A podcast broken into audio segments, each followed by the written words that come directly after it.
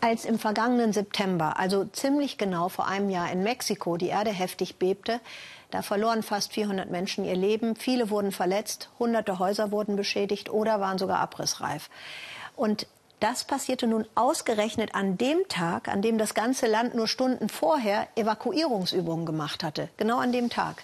Das erschütterte die Mexikaner noch mal zusätzlich. Unsere Korrespondentin Xenia Böttcher, die das Beben selber erlebte und auch nicht vergessen kann, die hat sich die Frage gestellt, wie verändert so ein Erdbeben eigentlich die Menschen? Und wie ist das, wenn man eher unfreiwillig zum Helden wird? Mexiko-Stadt erwacht. Und birgt nicht jeder Morgen das Versprechen eines Neuanfangs? Für Rodrigo Heredia ist das jedenfalls keine Gewissheit mehr. Es ist Wochenende und doch geht es zur Sache. Rodrigo trainiert den Notfall. Ein Erdbebenopfer soll gerettet werden. Das sorgt für Flashbacks. Das erinnert mich an den 19. September. Die Erde wird wieder beben, das ist sicher. Heute, morgen, du weißt nicht wann. Und du weißt nicht, wirst du ein Retter sein oder musst du gerettet werden. Das Erdbeben ging Rodrigo buchstäblich unter die Haut. Mit Tinte ins Fleisch gestochen, die hochgereckte Faust der Menschen, die helfen. Vergangenes Jahr, am 19. September, bebt die Erde in Mexiko. 7,1, so stark wie seit Jahrzehnten nicht mehr. Binnen 15 Sekunden stürzt dieses Bürogebäude ein. 77 Menschen mit ihm. Es fängt an zu beben. Ich sehe, wie die Decke reißt und auf uns zukommt. Dann war da absolute Dunkelheit. Die Decke war hier. Ich konnte die Arme nicht ausstrecken. Mit dem Einsturz steht die Zivilbevölkerung auf. Sie eilen zur Rettung, wenn es sein muss, mit bloßen Händen. So wird auch Rodrigo zum Helfer, sucht mit einem Rettungsteam 30 Stunden lang am Rande der Erschöpfung nach Verschütteten.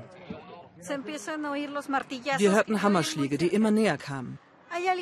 Ist da jemand? Wir schrien, wir sind drei, wir leben. Es gibt Lebende, man hörte ihre Jubelschreie. Die Helfer quetschen sich tief zwischen Stein, Stahl und Beton durch das, was einst ein ganzes Stockwerk war. Endlich, da ist Paulina. Wir kommen dich holen. Warte noch.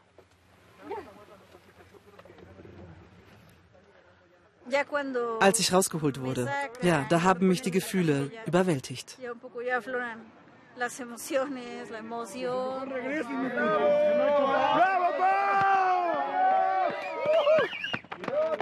Und heute? Was hat das Erdbeben mit Paulina gemacht? Das Gehen fällt der 36-Jährigen noch schwer. In keinem anderen Stockwerk starben so viele Menschen wie in ihrem. Warum habe gerade ich überlebt? Diese Frage bohrt bis heute. In meinen Erinnerungen spüre ich hier noch immer die Anwesenheit derer, die gestorben sind. Aus der Wunde ist eine Narbe geworden, aber es war doch ein Jahr des Schmerzes, zu akzeptieren, dass so viele fehlen. Ihre Arbeit hat sie aufgegeben. Was Paulina heute wirklich freut, wir sollen noch einen Moment warten. Dort, wo für sie das Leben zusammenbrach, gehen heute viele gedankenlos vorbei. In der Hauptstadt scheint das Leben wieder bunt, fröhlich und laut zu sein.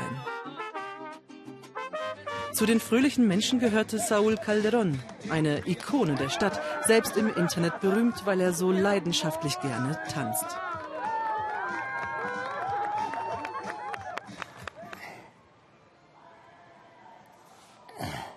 Saul hat mit 95 Jahren sein Zuhause verloren, wohnt jetzt in einem kleinen, dunklen Apartment, will uns lieber zeigen, wo er so lange glücklich war. Klar bin ich traurig. Da habe ich gelebt. Jetzt ist es kaputt. Saul hatte sein Apartment längst abbezahlt. Der Neubau wird teurer. Da müsste er noch was draufzahlen. Die Stadt bietet ihm einen Kredit über 30 Jahre. Nicht mehr lange, dann bin ich Geschichte. Der Kredit, ich hoffe, der ist nicht so hoch. Den muss dann meine Enkeltochter abbezahlen. Das Erdbeben trifft die Alten auf besondere Weise. In der Stadt sind noch viele Wunden offen. Da, wo die Not noch erschütternd groß ist, treffen wir Rodrigo wieder. Seit einem Jahr lebt Anayansi Pino wie ihre Nachbarn im Wasser. Das hier war mal mein Wohnzimmer.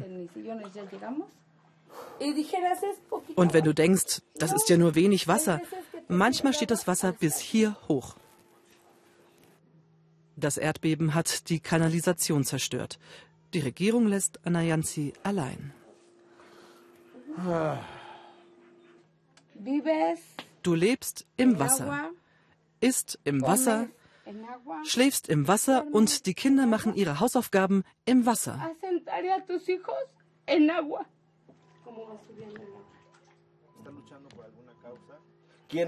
Leute, wenn ihr was tun wollt, mit Aufrufen im Internet helfen Rodrigo und sein Netzwerk bis heute dort, wo es allen an allem fehlt. Kleidung, Lebensmittel, Hygiene und Spielsachen. Alles, was sich spenden lässt, alles, was sich tragen lässt, bringen sie mit. Die Regierung hat sich verdrückt. Vielleicht genauso wichtig der Trost, die Umarmung. Menschliche Nähe sucht auch Saul Calderón. Viele alte Menschen sollen nach dem Erdbeben gestorben sein, schlicht weil sie den Lebenswillen verloren haben. Ich bin 95 Jahre alt und fange erst an. Menschliche Begegnung, das ist, was Paulina glücklich macht, was sie wirklich zum Lächeln bringt. Wir haben uns gefunden, in Trümmern gefunden, ja, unter Tonnen von Leid, aber wir haben uns gefunden. Wir können uns die Hand reichen und uns umarmen, einander retten. Der Einsturz also baute eine Freundschaft auf.